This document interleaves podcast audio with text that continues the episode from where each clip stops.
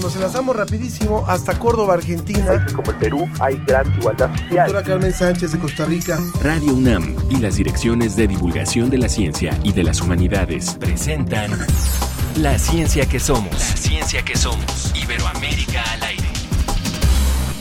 Todo el mundo necesita un sí, tres minutos de complicidad,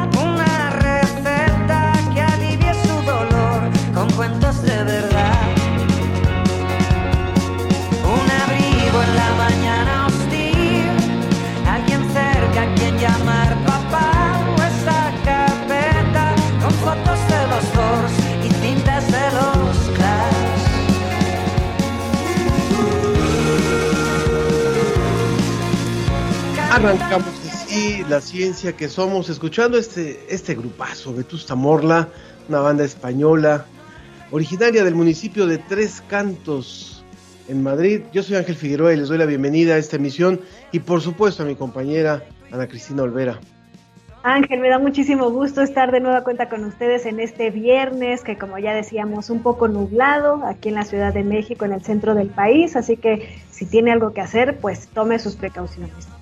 Y bueno, hoy Ángel queremos dedicarle el programa a nuestro querido amigo Marco Cornejo, quien fue parte muy importante de la producción de este programa y agradecemos mucho todo su esfuerzo y honramos su vida, no solo hoy, sino siempre. Que descanse en paz. Por supuesto, a Marco que lo recordamos como parte de estos jóvenes que han sido becarios, que han estado colaborando con nosotros y un entusiasta también del video. Un abrazo, un abrazo a su familia, por supuesto. Y de esta manera arrancamos hoy la emisión de la ciencia que somos.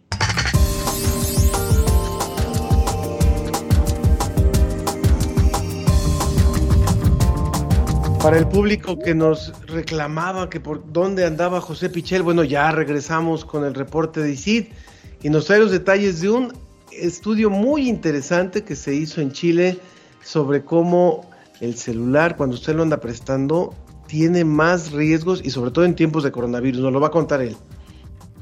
Así es, Ángel. Y bueno, ustedes han escuchado hablar del término ciencia ciudadana. Pues en nuestra colaboración con Conavio nos vamos a enterar de qué se trata.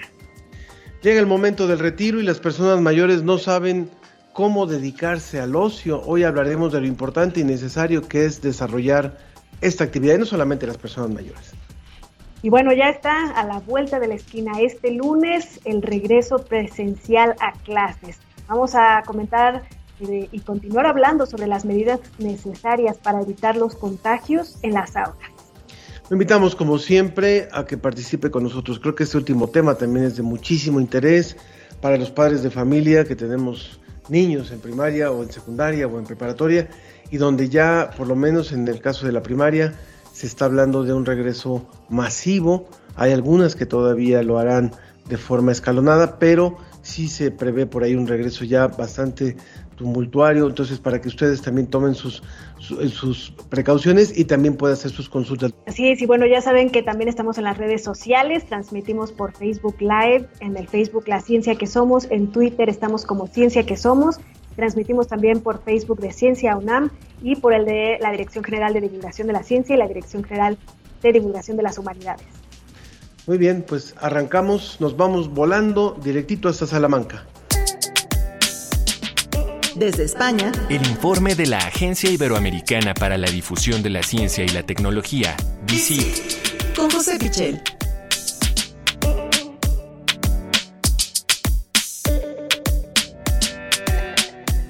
Querido José, nos da muchísimo gusto tenerte de vuelta. Ana o yo podemos faltar, pero tú no puedes faltar. La gente te pregunta que dónde anda José Pichel. Bueno, les dijimos que estabas de vacaciones. Allá en España se acostumbra casi todo el mes de agosto dar de vacaciones, pero estamos listos para tu reporte. Hola Ángel, ¿qué tal? Encantado de volver a participar en el programa. Seguro que, bueno, habéis cubierto perfectamente eh, el programa en mi ausencia, así que los importantes sois vosotros. Nosotros intentamos aportar lo que podemos. Oye, pues este, cuéntame si tú has prestado tu celular, tu móvil, o cómo está lo de este estudio, porque está realmente preocupante. Bueno, eh, más que preocupante, me ha parecido muy curiosa esta investigación que, que nos llega desde la Universidad de Chile, sobre el hecho de que eh, en los enfermos de, COVID, de coronavirus, eh, resulta que también se puede detectar en su celular, en su teléfono móvil, como decimos aquí en España, eh, rastros del virus. también serviría como método de detección y así lo han desarrollado ahí en la Universidad de Chile, el hecho de analizar si el teléfono tiene partículas de COVID. Esto me parece muy curioso porque si algo hemos aprendido durante esta pandemia es la importancia del contagio por vía aérea. Es decir, eh, eh, frente al principio que no sabíamos muy bien si el contacto en superficies eh, podría transmitir el virus, se ha ido demostrando con el tiempo que los contagios, la transmisión del virus se realiza sobre todo eh, por el aire, por la vía aérea y eh, por eso es tan importante tomar medidas de precaución en los interiores, en los sitios donde no circula el aire, donde no se renueva el aire y que han protagonizado, eh, bueno, pues eventos masivos de, de contagios, ¿no? Pero eh, eso no quiere decir que si un enfermo eh, toca eh, también objetos o superficies tan cotidianas, tan, tan, de uso casi las 24 horas como es el teléfono particular de, cada cual, pues no deje también esas partículas del virus en él. Entonces, en la Universidad de Chile, lo, que, lo que han hecho, así lo reflejamos en esta noticia en digit.com, es comparar eh, las eh, PCRs positivas con eh, las muestras que se podían recoger en los teléfonos de, estas personas que habían confirmado su contagio y ven que coincidía en más de un 90% quien daba positivo, pues también en su teléfono móvil se podía encontrar el virus. Es un estudio que se ha hecho con cientos de participantes y lo que sí podemos decir es que influye la carga viral eh, que, tenga en ese momento el paciente. Eh, a menor carga viral, es posible que no se detecte en su teléfono móvil eh, el virus, pero incluso cuando la carga viral es muy baja, en el 80% de los casos,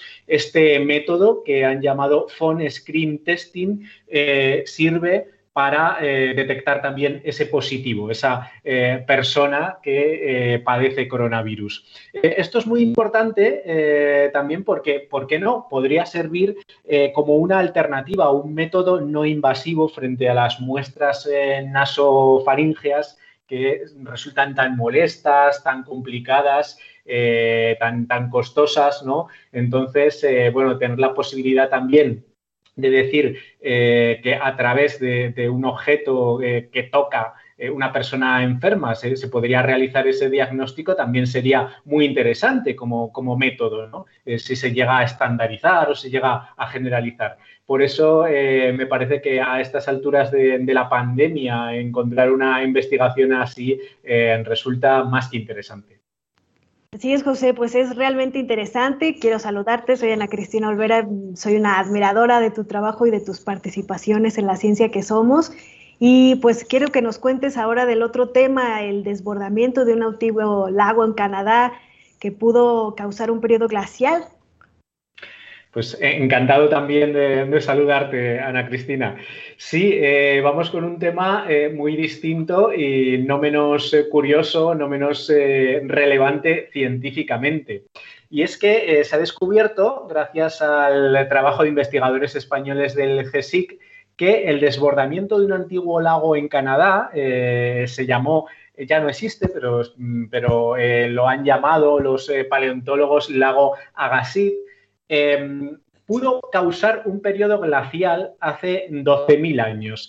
Eh, es muy curioso cómo se pudo producir eh, porque se desbordó y se vació a una velocidad de 800 piscinas olímpicas por segundo, es decir, una cantidad, un volumen que nos resulta muy difícil de, imaginar. Em, esto dio paso hace 12.000 años a un periodo glaciar en todo el planeta que duró otros mil años, otro, otro milenio más. Eh, este lago eh, tendría una extensión de un millón y medio de kilómetros eh, cuadrados y se dio lugar porque se fundió un casquete polar que había en aquel momento en esta zona del Canadá y eh, a la vez había un dique natural. Entonces se acumuló una cantidad de agua eh, tremenda, muy, muy, muy grande. Entonces, cuando se rompió ese dique, se provocó esta inundación que sería a día de hoy eh, la inundación más grande jamás registrada por los geólogos. Y claro, esta inundación tan grande que fue hacia el océano Ártico realmente modificó las corrientes marinas que tan importantes son para el clima del planeta. Entonces, hasta ahora había eh, un misterio sin resolver eh, para los climatólogos y los paleoclimatólogos que estudian el clima del pasado, y es eh, cómo se había producido un enfriamiento del planeta en, ese momento, porque en Groenlandia se llegaron a registrar hasta 10 grados menos que en la etapa anterior y no se sabía muy bien qué había ocurrido, qué, mecanismo eh, había alterado ese clima, esas corrientes marinas del planeta y parece que este desbordamiento del lago lo explica perfectamente. Es un estudio eh, de investigadores del CSIC, como digo, el organismo eh, de investigación más importante de, España. ¿Y eh, cómo han llegado a esta conclusión los geólogos después de tanto, de tanto tiempo? ¿no? ¿Qué pistas han seguido? Bueno, el estudio de los sedimentos de la zona, de los sedimentos que ha dejado en Canadá ese episodio de hace 12.000 años, además de la aplicación de un modelo matemático que ayuda a reconstruir todo lo que sucedió en aquel momento. José, como siempre, pues muchísimas gracias por esta colaboración. Hay, personas del público que nos están preguntando algo con respecto al, tema también de los, de los móviles que habías comentado.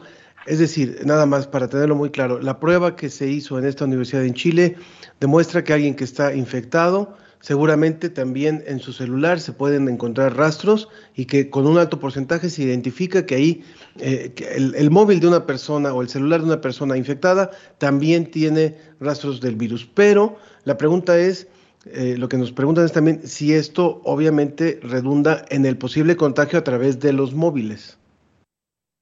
Claro, eso sería eh, un tema muy interesante que no aclaran eh, de momento en, esta investigación, pero tenemos que tener en cuenta que el teléfono móvil es eh, un objeto de un uso muy personal. normalmente no lo compartimos o no lo compartimos al menos durante mucho tiempo, no es como si estuviéramos hablando de, de tocar otro tipo de superficies. Entonces, quizá ese contacto tan estrecho que tenemos con nuestro celular, con nuestro teléfono, sí que influye mucho a la hora de, bueno, de, que eh, estén presentes esas partículas del virus, ¿no? Como mm, he dicho al principio, la vía eh, más importante de contagio es la vía aérea, por eso utilizamos las mascarillas, por eso es tan importante la ventilación en interiores y parece ser que eh, los contagios a través de superficies son eh, anecdóticos o casi inexistentes. Aún así, no está de más nunca la higiene de manos, como venimos repitiendo también a lo largo de toda esta pandemia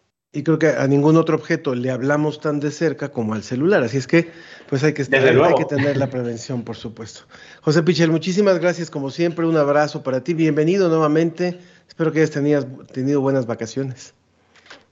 Pues sí, la verdad es que hemos eh, podido descansar y venimos eh, con fuerza otra vez eh, tratando de aportar las noticias de ciencia y tecnología de toda Iberoamérica que recogemos en DICIT. Un abrazo. Un abrazo, Ángel. Un fuerte abrazo, que estés muy bien. Muchas gracias a José Pichel. Y bueno, Ana, rapidísimo, eh, fíjate, eh, algo muy interesante que también eh, se da a conocer esta semana. ya ves que se ha dado toda esta crisis en Afganistán y que justamente es un tema que vamos a abordar muy pronto ya en, en, la ciencia que somos. Hay muchas cosas implicadas, entre ellas el litio por ahí también. No es gratuito lo que está ocurriendo en Afganistán, pero justo esta semana eh, México le dio asilo a cinco mujeres integrantes de un equipo de robótica. Y esto es muy interesante porque ellas habían solicitado refugio y, y, ellas habían participado en un equipo de robótica en Afganistán conocido como el Afghan Dreamers Team y cobró relevancia en el 2017 después de ganar varios torneos internacionales. Son, eh, es un equipo que estuvo integrado por 20 jóvenes entre, de edades entre 16 y 18 años y que ha ido colocándose a través del refugio, ahora que está esta situación en Afganistán, en distintos países y México recibió a cinco de ellas y a la pareja de una de ellas. Es que parte de los que han estado, parte de los refugiados afganos que han estado llegando y que será muy interesante también conocer sus historias de vida. Así es, una extraordinaria noticia, Ángel. Y otra que viene de fuera de la Tierra es que científicos chilenos descubrieron un objeto que está más próximo o más cercano al Sol que Mercurio, el planeta Mercurio. Se trata de un asteroide que hasta ahora pues era desconocido y orbita unos 20 millones de kilómetros del Sol. Fue nombrado como 2021 PH27. Bueno, el, el espacio que siempre sigue dando muchísimo para conocer, ¿verdad, Ana? Así es. muy, bien, pues vámonos rápidamente, ya está lista nuestra colaboración, lo prometimos hace unas semanas cuando hablamos con el doctor Sarucán y lo estamos cumpliendo. Vámonos a la colaboración con Conavio. La diversidad que somos.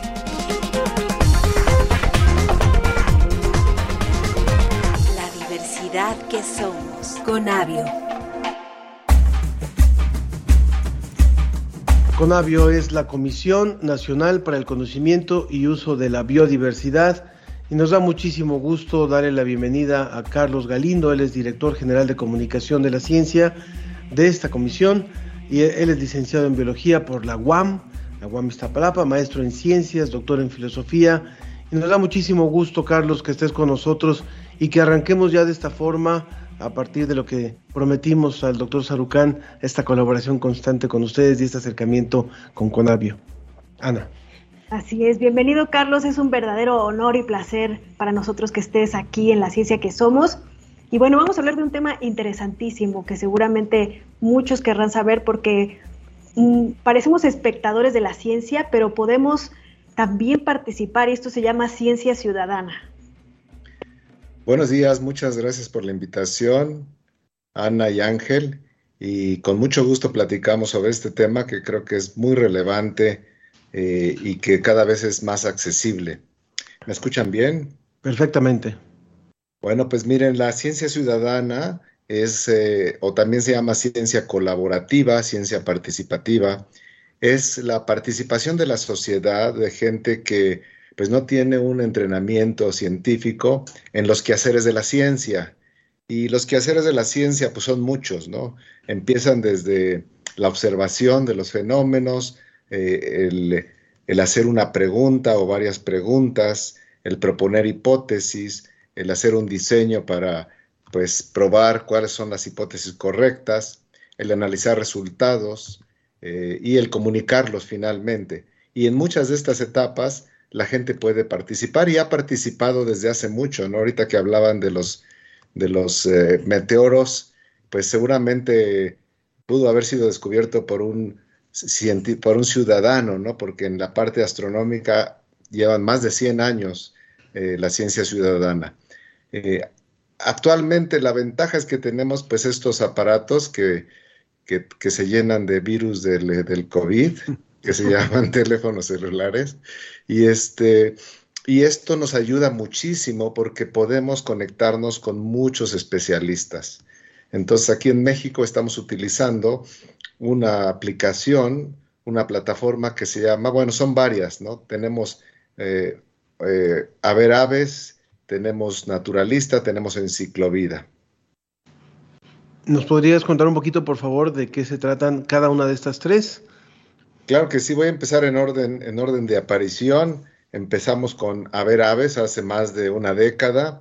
Esta es una eh, plataforma, eh, quizás la más exitosa de, del planeta. La utilizan los observadores de aves y la desarrolla la Universidad de Cornell. La Conavio se vuelve un socio muy rápido y la adoptamos y la adaptamos a México y, este, y la pueden descargar, es gratis, la pueden descargar en nuestras páginas y esto es para que los observadores de aves suban sus listas de especies. Se requiere que conozcan a las especies, pero también tenemos en nuestra página pues mucha información para que la gente vaya conociendo a las especies y manuales y cómo ir eh, familiarizándose con este grupo pues tan carismático de las aves. La segunda aplicación es eh, naturalista. Naturalista es una aplicación que se empieza a desarrollar en California. Nosotros somos los primeros socios y desarrollamos la aplicación móvil en español. Y ahora se ha hecho una red internacional increíble con muchos países participando. En México tenemos más de 100.000 participantes, lo que hace la red de ciencia ciudadana más grande de México. Ya se han registrado casi 40.000 especies con fotografía, lo que es muchísimo. Si, si, consideramos que en México hay alrededor de 110.000 especies con nombre y apellido, pues 40.000 es un nombre muy grande, porque la mayoría de esas especies son especies muy pequeñas. Entonces ya tenemos fotos de muchísimas y mucha información. Igual esa aplicación es gratis, para, para esa aplicación, pues solo necesitan saber apretar un botón. La cámara les va a dar la fecha, les va a dar la geoposición y la red les va a ayudar a la identificación, además de que ya trae identificación automática de imágenes. Entonces tenemos esas dos posibilidades de, corroborar la, la identificación. Y finalmente la tercera aplicación y plataforma que tenemos se llama Enciclovida. Esa plataforma está hecha en la Conavio y lo que hace es bien interesante, es reúne toda la información de colecciones científicas eh, que está digitalizada, esos son más de 10 millones de registros de especies, pero además también captura o se comunica con las otras plataformas de, ciencia ciudadana, a ver aves y naturalista, y entonces tenemos toda la información junta en un solo lugar. Pero lo más interesante de Enciclovida es que se actualiza todos los días. Cada día se suben alrededor de mil fotografías a Naturalista y entonces Enciclovida, que es una plataforma de consulta, pero donde también pueden dar sugerencias, comentarios, nombres comunes de las especies, eh, eh, se actualiza. Y Enciclovida está traducida a muchos idiomas, muchos nombres, eh, en diferentes idiomas, además de los nombres científicos, y también en lenguas indígenas. Pues verdaderamente interesantes y además actividades que se pueden hacer en familia, ¿no? En estos momentos en los que se recomienda no estar en espacios cerrados, podemos ir a un espacio abierto y compartir con la familia. ¿Cómo se pueden descargar estas eh, plataformas, estas aplicaciones? Pues miren, les sugiero que entren a la página de Biodiversidad Mexicana, o pueden poner ciencia ciudadana con avio en un buscador, pueden poner a ver aves con, eh, o naturalista y, ahí está la manera de descargarlas. Todas tienen aplicaciones tanto en Android como en iOS. Les quería comentar un poco sobre la ciencia. Eh, es un, son aplicaciones muy, muy divertidas porque permiten que la gente vaya aprendiendo y tenemos casos increíbles pues de gente que se ha vuelto muy conocedora a través de estas aplicaciones. Pero además, toda la información se va al Sistema Nacional de Información sobre Biodiversidad de México. Y tenemos casos muy exitosos de, eh, eh, de, nuevas especies descubiertas para México, para la ciencia, por ciudadanos. Tenemos nuevos registros, más de nuevos registros de especies en México que no se sabía que estaban en diferentes lugares o que ya estaban en otros países, pero no en México. Se está utilizando también como alerta temprana de especies invasoras. Se está utilizando para detectar plagas forestales, plagas agrícolas y vectores de enfermedades. Entonces realmente es muy, muy, muy impresionante las aplicaciones y también en el turismo de naturaleza pues es genial porque la gente puede ir conociendo las especies que va viendo y, el turismo de naturaleza lo pueden hacer en las ciudades, no, no tienen que ir a la selva lacandona. Carlos, Carlos Galindo, director de comunicación de Conavio, muchísimas gracias por esta colaboración. Bienvenidos a este que va a ser un espacio recurrente de ustedes para hablar de estos temas que nos interesan muchísimo y más en estos tiempos. Un abrazo, muchísimas gracias, Carlos. Muchísimas gracias, Ana y Ángel, que tengan un buen día.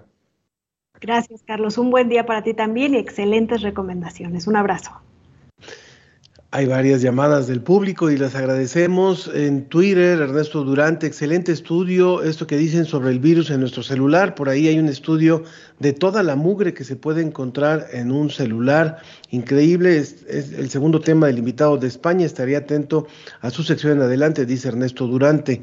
También eh, Alfonso de Alba dice, dime con quién andas y te diré quién. Déjame analizar la presencia de SARS-CoV-2 en tu teléfono celular y te diré si estás infectado. Ana. Así es, Ángel. Bueno, también Moisés Luna nos escribe a través de Facebook y nos dice muy buenas recomendaciones de José Pichel. Nos dice buenos días, saludos a todo el equipo de la ciencia que somos. Y Aguilar Perea Leti nos dice, claro, el celular está lleno de microbios y peor si no lo limpian. Les recomiendo la serie francesa Epidemia, no sé cómo se pronuncia, no sé si tú Ángel hablas francés, no, pero no. Está medio... ser epidemia. Y Raúl Santos nos dice, y si les, eh, y se les, nos pregunta si se les da crédito a los usuarios de los artículos de estas colaboraciones. Me imagino que será eh, pues a los usuarios de las aplicaciones, ¿no? De las plataformas. Exacto, a las fotografías sí se les da crédito. Y se les da crédito. Ustedes pueden ser científicos y descubrir una especie nueva. Muy bien, pues vámonos rápidamente con una colaboración que hoy también presentamos. WAM Radio es la estación de la Universidad Autónoma Metropolitana y es una de las emisoras que retransmite la ciencia que somos. Hoy arrancamos con esta colaboración sobre el Festival Internacional Cine Minuto. Adelante. El Festival Internacional de Cine Minuto, PIC, celebra su décimo aniversario y en esta edición tiene como tema principal el tiempo, concepto que ha adquirido relevancia al continuar el periodo de confinamiento por la pandemia del COVID-19. Esta iniciativa impulsada por la Unidad Coajimalpa de la Universidad Autónoma Metropolitana se sostiene como un foro de expresión a partir de un formato que está en manos de la gente y que desde su primera emisión ha contado con presencia internacional, con la participación de países como Francia, España, Alemania, Rusia, Estados Unidos, Canadá, Chile, Colombia y Argentina, entre otros países que han participado de manera recurrente. A lo largo de esta década, el festival ha recibido más de mil cineminutos provenientes de 23 estados de la nación y 13 países de Europa y América, que han abordado diversas problemáticas que atañen al mundo, como la migración, la violencia y el medio ambiente. La visión de los creadores que participan en este certamen son panorámicas que permiten comprender mejor a la sociedad. Como parte de esta celebración, dentro del sitio web cineminuto.qua.wam.mx estará disponible un repositorio con todos los proyectos divididos por temática, género o premiados. También se planea una proyección de los mejores cineminutos del año y una premiación a los tres más sobresalientes de cada categoría, que se llevará a cabo el próximo 11 de noviembre en la Cineteca Nacional. Para la ciencia que somos, desde WAM Radio. La ciencia que somos, la ciencia que somos. Entrevista.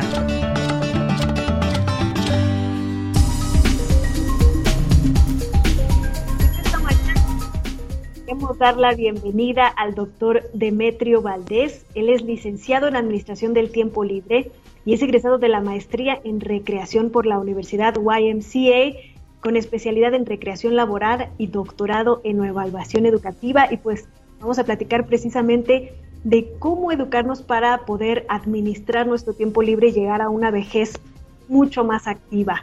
Bienvenido, doctor. Muchas gracias por estar con nosotros en la ciencia que somos. Ana, Ángel, ¿me escuchan claramente? Perfectamente, doctor.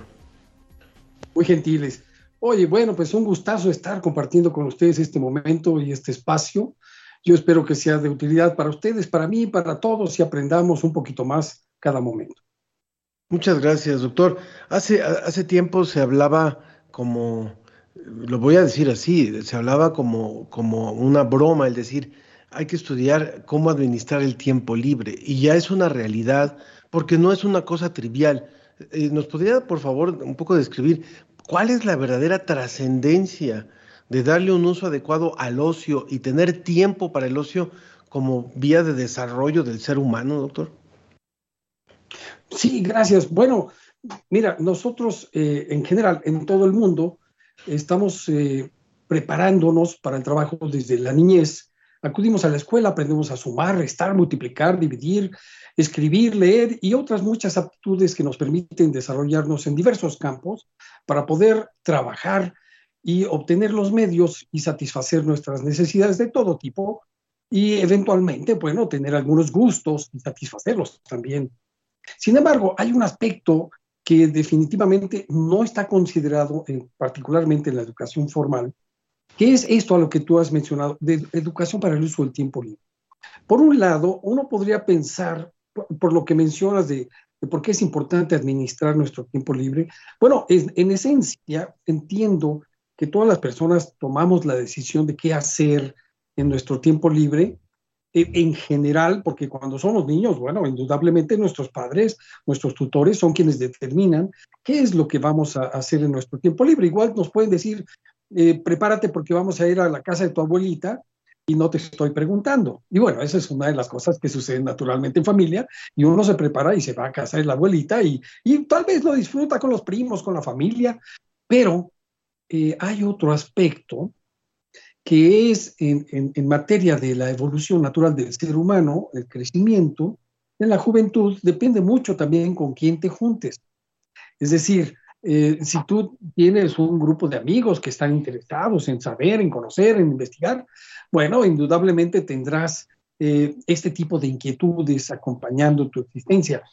Pero si te acercas a personas que lastiman su vida, que, la contaminan, bueno, pues indudablemente las consecuencias serán otras.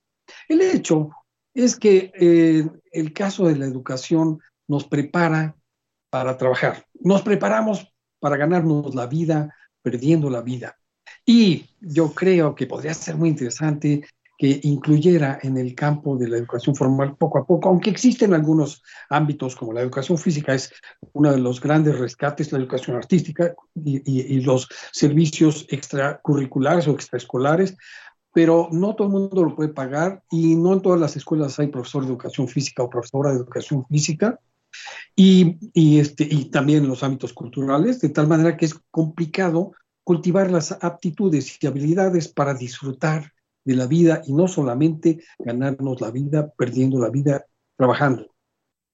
Un poco las culturas asiáticas, por ejemplo, son el ejemplo de cómo la gente trabaja duro, duro, duro, duro.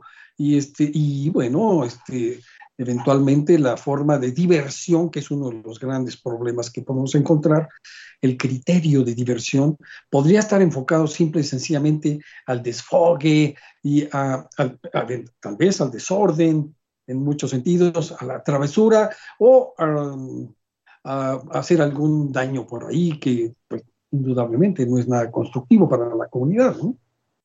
Pero bueno, continúen.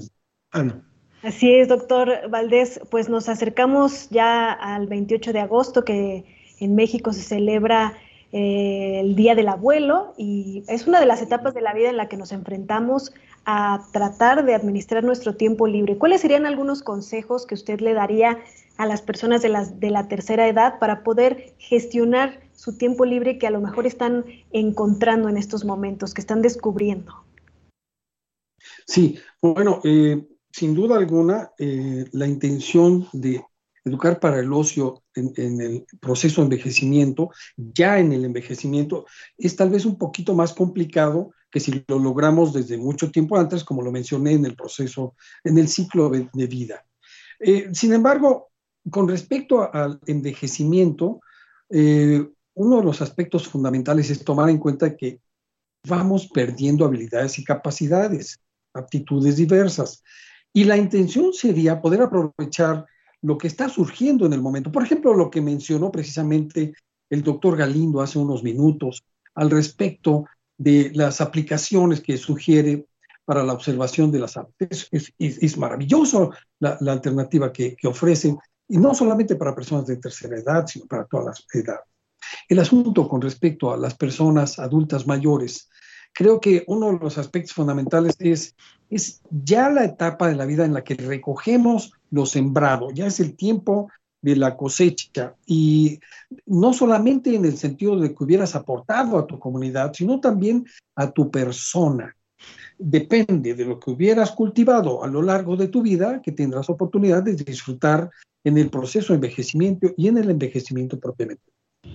Me refiero, por ejemplo, si una persona se ha dedicado a trabajar simple y sencillamente en la oficina y ha, tenido este, muy pocas oportunidades de activación física, bueno, sin duda alguna es una muy buena oportunidad de iniciar un proceso de, desarrollo de las actividades para poder mantener pues, la flexibilidad y, y, y, algunas aptitudes físicas que puede tener la persona. Si, lo, si tuviéramos oportunidad de tomar conciencia, de hacerlo desde mucho más joven, entonces ya para el envejecimiento, en lugar de solamente caminar un poco, tendrías oportunidad de poder hacer senderismo y disfrutar de esta observación de las aves en espacios naturales, además de confirmarlo en las aplicaciones que sugirió el doctor, por ejemplo, entre otras cosas. A lo mejor quieres incluso andar en bicicleta, pero no aprendiste. Todavía puedes aprender incluso a los 60, 70 años. Claro, hay que tomar en cuenta que debe haber personas que se encarguen del desarrollo o del reconocimiento o de la renovación de estas aptitudes, que a veces las perdemos a lo largo de la vida. Pero en el envejecimiento, lo más importante es el mantenimiento de las aptitudes cognitivas, físicas y, bueno, sin duda alguna, de ser posible, la convivencia intergeneracional que enriquece enormemente. Es el día del abuelo, el abuelo se convierte en abuelo en el sentido de que tiene nietos o nietas, como yo, que tengo una maravillosa y extraordinaria y bella nieta que se llama Aria y que es la luz de mi vida hoy en día y de la familia. Y bueno, indudablemente la intención de que el abuelo o la persona adulta mayor, la abuela, eh, la persona adulta mayor tenga oportunidad de disfrutar de eh, la vejez, no tiene que ver con el hecho de tomar conciencia en la vejez. Tiene que ver con el hecho de tomar conciencia de que uno es muy probable que se haga viejo. Estamos hablando con el doctor Demetrio Valdés, especialista en este tema del tiempo libre, del uso del tiempo libre, del uso y de la administración del tiempo libre, del ocio. Y yo quisiera ir cerrando esta conversación, doctor, con una, una consulta también. Finalmente, usted lo decía, muchas veces nos matamos trabajando y hay eh, personas que tienen eh, doble jornada, personas que se dedican todo el día desde muy temprano, desde se levantan muy temprano, salen a trabajar, recorren horas en el transporte público, de luego a lo mejor cambian de, trabajo para otro en la tarde, regresan muy tarde a su casa y el fin de semana es hacer dos, tres cosas y se acabó y en eso se va la vida. Eh, esto es a veces obligado por la situación, por la situación económica de un país como el nuestro. La pandemia nos ha probado otras cosas y ha habido algunos que hemos tenido ciertamente el privilegio de poder hacer trabajo desde casa y nos ha mostrado también otra administración del tiempo. Yo le quisiera decir nada más, eh, usted lo decía, no hay que tomar conciencia de esto tal vez hasta la vejez. ¿Cuál es la importancia de una salud mental, de una salud completa del ser humano? si no sabe tener tiempos para hacer algo distinto a su trabajo, algo distinto a sus obligaciones, algo cercano a sus placeres, cercano a lo que, a lo que le atrae, a sus hobbies, a sus aficiones, ¿Por qué es tan importante esto y no es una cosa trivial? yo quisiera que eso nos lo pudiera decir a todos los que seamos oficinistas, empleados, lo que sea, pero que a veces decimos, no, tengo que trabajar más, tengo que trabajar más. ¿Por qué es tan trascendente dedicar un tiempo a, no tener nada planeado y entonces empezar a planear? Sí. Eh, bueno, eh, creo que uno de los aspectos importantes de la vida es pensar que esta vida, la vida, no es de velocidad, sino de resistencia. Es decir, no se trata de vivirla de manera eh, eh, atrabancada y tomar todos los momentos y demás, sino tratar de disfrutar los momentos que te ofrece la existencia y la oportunidad de interacción con todos los aspectos de, la realidad en la que vivimos. Esto tiene que ver con los aspectos geográficos, económicos, sociales, políticos y en todos sentidos, porque ahora estamos platicando de una manera muy tranquila, muy cómoda, eh, muy grata, en mi caso sobre todo con ustedes y con toda la audiencia que nos hace el favor de acompañarnos, pero desconocemos bajo qué circunstancias está viviendo una persona en otro lugar y esto es la particularidad de cómo las personas podrían disfrutar su tiempo libre, además de los intereses que puede tener. Otro de los aspectos con, con, por lo que mencionas, Ángel, me parece que es muy importante. La, las distancias y el manejo del tiempo de las personas inevitablemente, bueno, lo mencionas de manera genérica, pero particularmente las mujeres sobre todo una mujer que es madre soltera, que tiene dos hijos, que tiene un trabajo, imagínate que tenga dos y que tiene que atender a su persona, a su familia, a sus hijos, bueno, indudablemente el tiempo libre cotidiano se reduce probablemente a unos minutos, que lo que más quisiera seguramente es estar sola unos minutos, estar sola consigo misma. Una persona a la que me refiero. Otras personas probablemente lo que quisieran es estar con otras personas. Es decir, eh, es complicado poder hacer una sugerencia con respecto a las personas que, que cotidianamente llevan una vida que eh, les absorbe la cantidad de cosas que tienen o que tenemos que hacer a lo largo de la vida. Sin embargo, hay algo que podría yo eh, expresar para animar un poco la reflexión. Me quiero referir a la música que escuchamos. Hay una gran cantidad de personas que disfrutan escuchando todos los días la misma estación o dos estaciones que le cambien por ahí. Y bueno, se saben todas las canciones, las vuelven a repetir y la cantan y con ellas lloran, con ellas se alegran y más. Probablemente, bajo las circunstancias y las facilidades que nos ofrece todas las alternativas de comunicación que tenemos hoy, las tecnologías de información y comunicación, me parece que podría ser muy interesante cambiarle a la estación. Es por ahí el caso de una de las aplicaciones que viene el mundo entero y vienen decenas de miles de estaciones radiofónicas que yo siempre he sugerido incluso a mis alumnos en cuanto al criterio para el uso del tiempo libre es, en el caso de lo que estoy sugiriendo, cambiarle de estación, escuchar, ¿qué te gusta? ¿El rock? Bueno, escucha rock japonés, rock inglés, rock alemán, rock ruso, rock árabe, eh, diverso. Pero imagínate, lo único que puedo decir es, para expresar lo que se refiere a a, la vida no es de velocidad, sino de resistencia. Tomar conciencia de que incluso en, en el caso de la música no alcanzaría una vida entera, pensando que puedes tomar decisiones desde los siete años hasta los 80, no alcanzaría una vida entera para escuchar la música que existe en el mundo actual. Ni leer los libros que existen, ni jugar todos los juegos que existen. Por eso es conveniente seleccionar tus actividades de ocio tu decisión de ocio determinará tus placeres en la vida. Doctor Demetrio Valdés, pues un verdadero placer platicar con usted y pues como usted dice, tomar decisiones para administrar nuestro tiempo libre y llegar a una vejez mucho más plena. Le agradecemos mucho que haya estado con nosotros hoy en La Ciencia que Soy. Es un placer para mí, les agradezco enormemente. Muchas gracias, doctor. La, ciencia, que, somos. Iberoamérica al aire.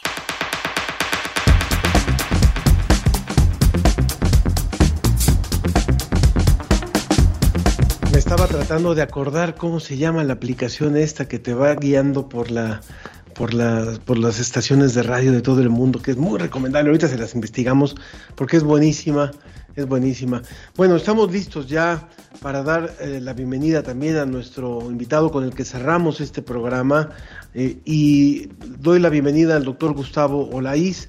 Él es coordinador general del Centro de Investigaciones en Políticas Poblacionales y Salud de la Facultad de Medicina de la UNAM, médico cirujano, egresado de esa misma facultad y maestro en salud pública por la Universidad de San Diego. Muchas gracias por estar con nosotros, doctor, ahora con este tema que es de mucha de mucha inquietud y lo que, lo que se avisora en los próximos días, no solamente en México, sino también en otros países de la región, dado que nuestro programa se escucha en diferentes entidades, tanto de México como de América Latina, que es el regreso a clases de los niños la próxima, la próxima semana. Así es, mucho gusto en saludarlos, Ángel, Ana, este es un placer estar con ustedes. Y es cierto, este es un, es un proceso que en nuestro caso, por lo menos en el caso de México, ha sido un poco más agresivo que en otros lados, porque mantuvimos las escuelas cerradas más tiempo que la mayor parte de los países. Entonces, no todos están pasando un proceso semejante, pero sí es como, bueno, en su caso ya es inminente la apertura, nos falta, pues es el último día no hábil que no, no tenemos clases y vamos a empezar ya con, con estas clases.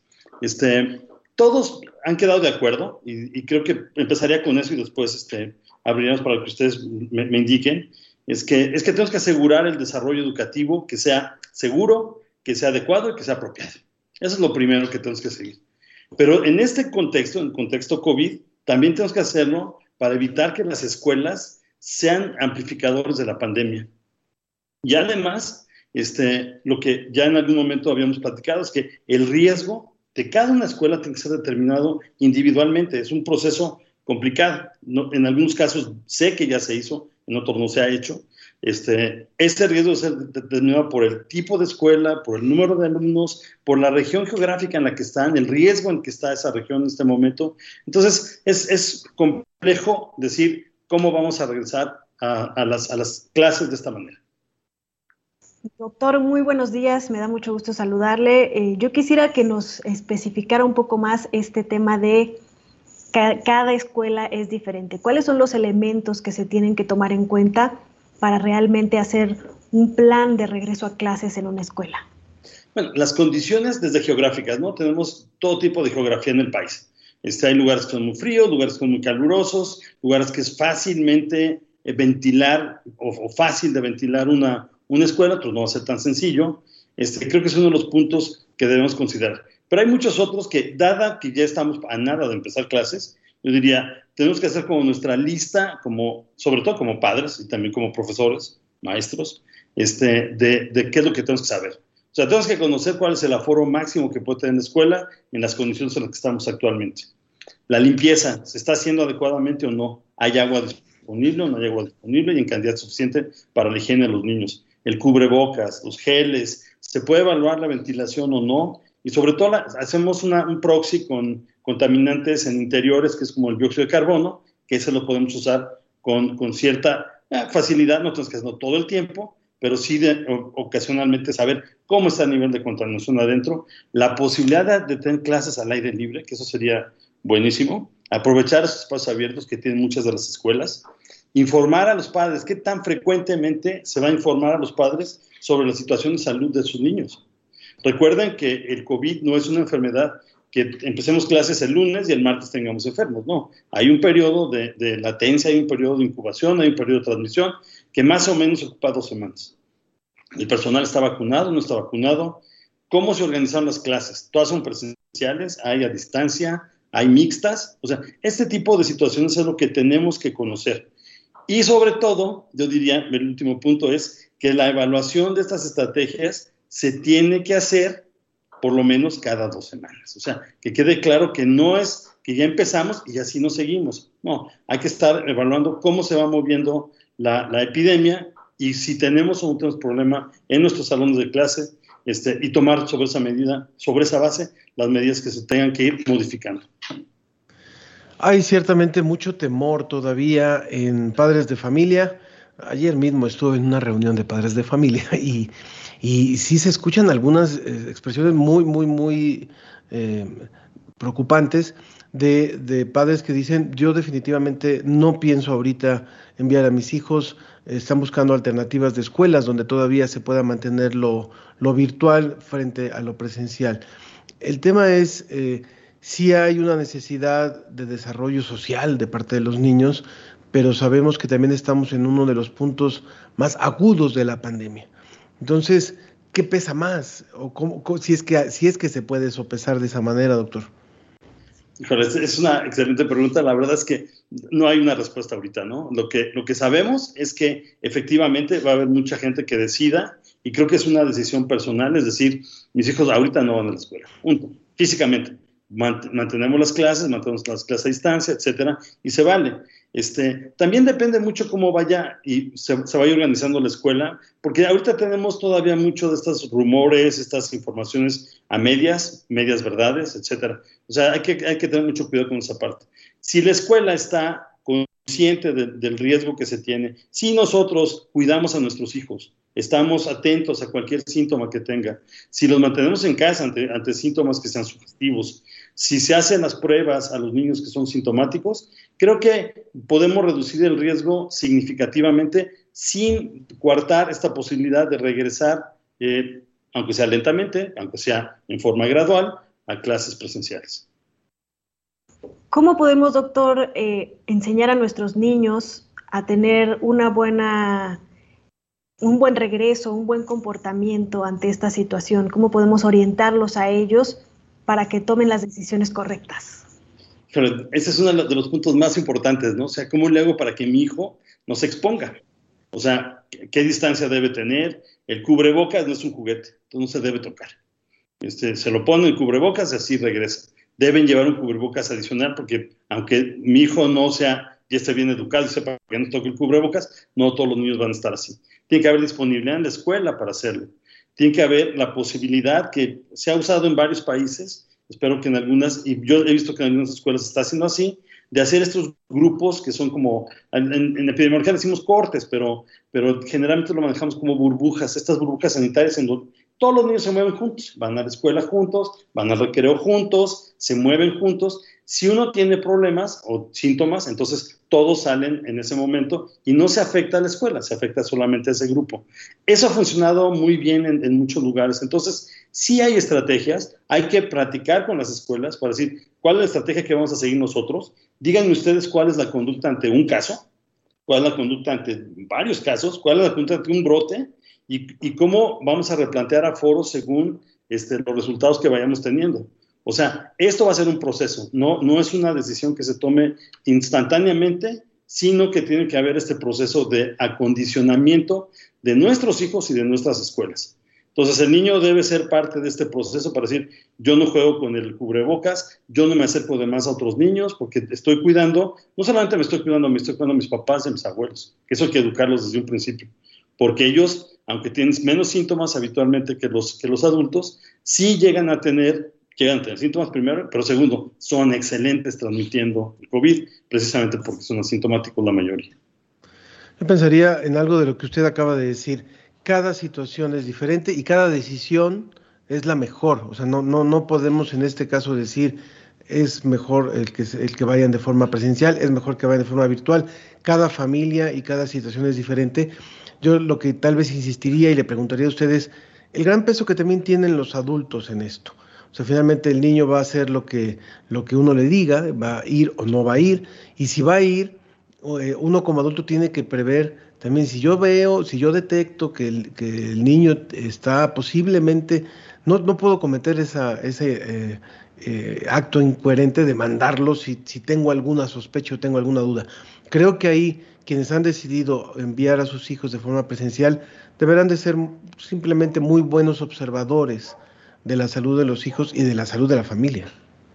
Es cierto, es cierto, es un punto este, vital. En, algunos casos, por ejemplo, nosotros aquí en la universidad generamos una aplicación, una aplicación que es específica para COVID, entre, entre este, la Facultad de Medicina y la, la, de GACO, la, eh, la Dirección General de Apoyo a la Comunidad, este, en donde todos los días podemos entrar y ver nuestro nivel de riesgo. Y eso lo, utilizaremos eventualmente en toda la universidad. Y eso nos va a dar una guía primera. Este, este tipo de, aplicaciones hay para varios niveles escolares. Este, creo que valdría la pena que los papás lo utilizaran. Y recuerden también que la escuela no es necesariamente el sitio de mayor riesgo. Llegar y salir de la escuela hay que tener muchísimo cuidado. Transporte, la movilidad es donde tenemos otro, otro problema que puede ser muy serio. Este, y nada más tengamos a los niños y ver también cómo las escuelas para decir a qué horas vamos para que sea, haya menos tráfico, haya menos concentración, haya menos problemas. Creo que es, es, es, eh, es deseable, y estamos de acuerdo, creo que casi todos, que finalmente regresen los niños a clases. Este, muchos tienen que hacerlo en forma presencial, pero eso no está de ninguna manera peleado con la posibilidad de hacerlo en forma segura. Claro. ¿Está, doctor, esta aplicación disponible para uso de cualquier persona o es solamente para personal de la universidad? Ahorita lo, pusimos principalmente para la universidad, estamos en el proceso de, socializarla con, toda la UNAM, conforme avancemos y si alguien quiere utilizarla, se puede comunicar con nosotros o con también la, gente de GACO, con con la maestra IMAS este, para que puedan, la, la, vamos a abrir para que pueda usarla cualquiera. Pero de momento es una aplicación específica para la UNAM, es UNAM COVID, eh, salud, em, que nos sirve a nosotros para ahorita cuidar a, nuestros, a nuestro personal y a nuestros alumnos. Somos muchísimos, ¿no? En la UNAM, afortunadamente. Doctor, doctor Gustavo Lais, muchísimas gracias, coordinador general del Centro de Investigaciones en Políticas Poblacionales y Salud de la Facultad de Medicina. Muchísimas gracias por haber estado con nosotros y por esto, estas recomendaciones que hoy nos da. Que esté muy bien y que tenga un excelente fin de semana. Ah, igualmente, muchísimas gracias a los dos. Muchísimas gracias. Para cerrar, bueno, Ernesto Durante decía, pero también hay muchos padres que creen que decir regreso a clases es obligatorio, pero eso pasa con quienes no se informan. Muy buen invitado, excelente decirles que hay posibilidades. Los niños y niñas definitivamente mueven al mundo. También sobre lo de la aplicación de esta, esta aplicación que se puede ver, se pueden escuchar las estaciones de, de muchas partes del mundo, no son todas las estaciones, sino algunas de cada país. Se llama Radio Garden, esa era la que me estaba tratando de acordar, y nos lo comenta Xochitl Arellano y también nos comenta que, que, es fabulosa. Blanque también dice que buena participación el doctor Demetrio, sobre todo para los que estamos empezando esta interesante etapa de la tercera edad, muy positiva y alentadora entrevista y eh, nos preguntaban sobre la aplicación de Conavio, la vamos a poner en nuestras redes. Y Rosario Durán dice, respecto al bicho que se puede contagiar por los celulares, nosotros tenemos un ritual, llegamos a casa de la calle, rociamos nuestras suelas de los zapatos con sales cuaternarias, nos los quitamos en la entrada, entramos al baño, lavamos manos y desinfectamos celulares. Muy buenos consejos. Y bueno, Carmen Valencia desde Twitter nos dice buenos días, muy interesante el tema del uso del tiempo libre. Hay gente que no se jubila y muere trabajando por gusto y otros por necesidad porque la jubilación no da para vivir. Para aprovechar la jubilación también hace falta una jubilación digna. Luego tenemos eh, otro comentario de Jorge Morán Guzmán. Dice, con respecto al ocio, ¿qué opinan de la Universidad de la Tercera Edad? ¿Por qué se resisten a la jubilación tantos maestros de la UNAM? ¿Cómo eh, está relacionado entre pensiones y ocio? Cómo afecta el neoliberalismo al ocio. Bueno, también son puntos muy importantes que podemos eh, compartir con nuestro invitado. Carmen Valencia nos dice, eh, aprovechar el tiempo libre es buscar centros, grupos de convivencia especiales de adultos mayores, etcétera. Nos vamos, nos vamos. Moisés Luna también nos había dicho sobre Radio Garden. Muchas gracias a todos.